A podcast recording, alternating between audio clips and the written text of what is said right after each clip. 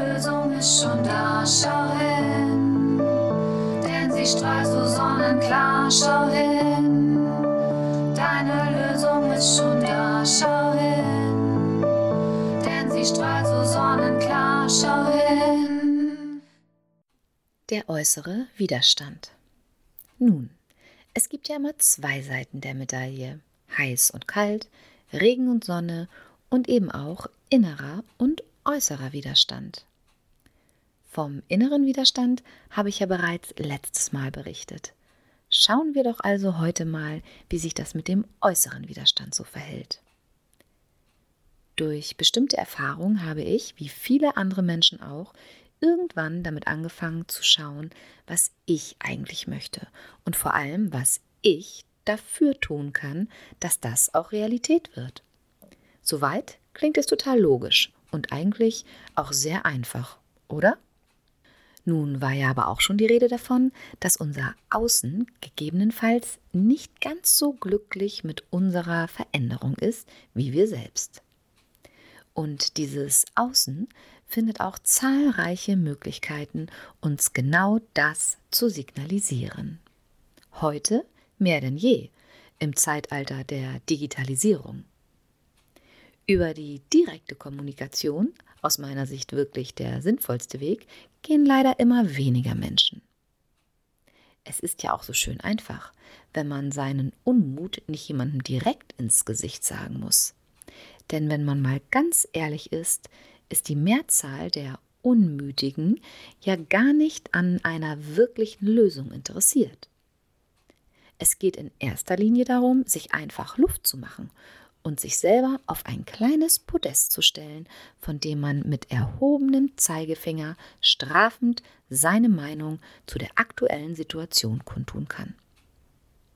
Aber bitte ohne direkte Antwort, denn die würde ja eventuell dafür sorgen, dass wir uns gar nicht weiter aufregen können oder dazu aufgefordert werden, eine andere Entscheidung zumindest neben unserer eigenen koexistieren zu lassen.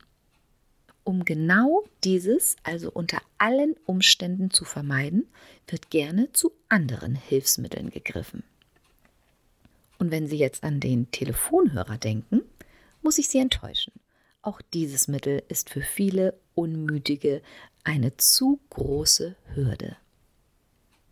Es wird stattdessen also lieber ein Status bei WhatsApp eingestellt, der einzig und alleine darauf abzielt, seinen Unmutverursacher zu bestrafen. Je nachdem, wie viel Muße in diese verschlüsselte Botschaft gesteckt wird, wird sie subtil oder eben weniger subtil verfasst. Ebenso gern genommen sind natürlich auch Profilbilder, die sich auf eine Vielzahl von Möglichkeiten so einsetzen lassen, dass sie dem Verurteilten einen Stich ins Herz versetzen können. Blockieren ist dann auch noch eine Maßnahme. Ich gebe zu, auch ich habe schon Menschen, die mir einfach nicht gut tun, blockiert, um mich zu schützen. Ebenso habe ich Nummern gelöscht, die ich ganz einfach nicht mehr als wichtig empfunden habe. Wenn ich damals jemanden aus meinem Festnetz gelöscht habe, hat dieser das überhaupt nicht mitbekommen. Jetzt sieht es jeder sofort und der Spießrutenlauf beginnt umgehend. Ich wurde sogar schon von Menschen darauf angesprochen, dass sie wiederum angesprochen wurden, dass ich diese andere Person blockiert hätte wobei das noch nicht mal stimmte, denn ich hatte sie gelöscht. Aber das hätte wohl auch keinen Unterschied gemacht. Interessanterweise habe ich diese Person, gegen die ich so übrigens gar nichts weiter hatte, ich wollte sie lediglich nicht mehr in meinen Kontaktdaten haben, kurze Zeit später auf einer Feier getroffen. Und nun raten Sie mal, ob sie mich direkt darauf angesprochen hat. Kein Sterbenswörtchen nichts. Wie heißt es so schön? Nur sprechenden Menschen kann geholfen werden. Ich stehe fast jederzeit für ein Gespräch zur Verfügung. Allerdings habe ich die Entscheidung für mich getroffen, nicht mehr für Schuldzuweisungen, Vorwürfe oder Moralpredigten zur Verfügung zu stehen. Schon in der Bibel steht geschrieben, du siehst den Splitter in deines Bruders Auge und nicht den Balken in deinem eigenen. Es ist also uns selbst überlassen, wie wir mit solchen Herausforderungen umgehen.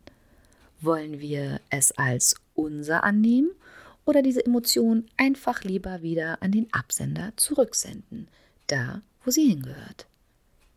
Denn offensichtlich hat eben diese Person ein Thema damit, das sie für sich selbst bearbeiten darf, wenn sie soweit ist.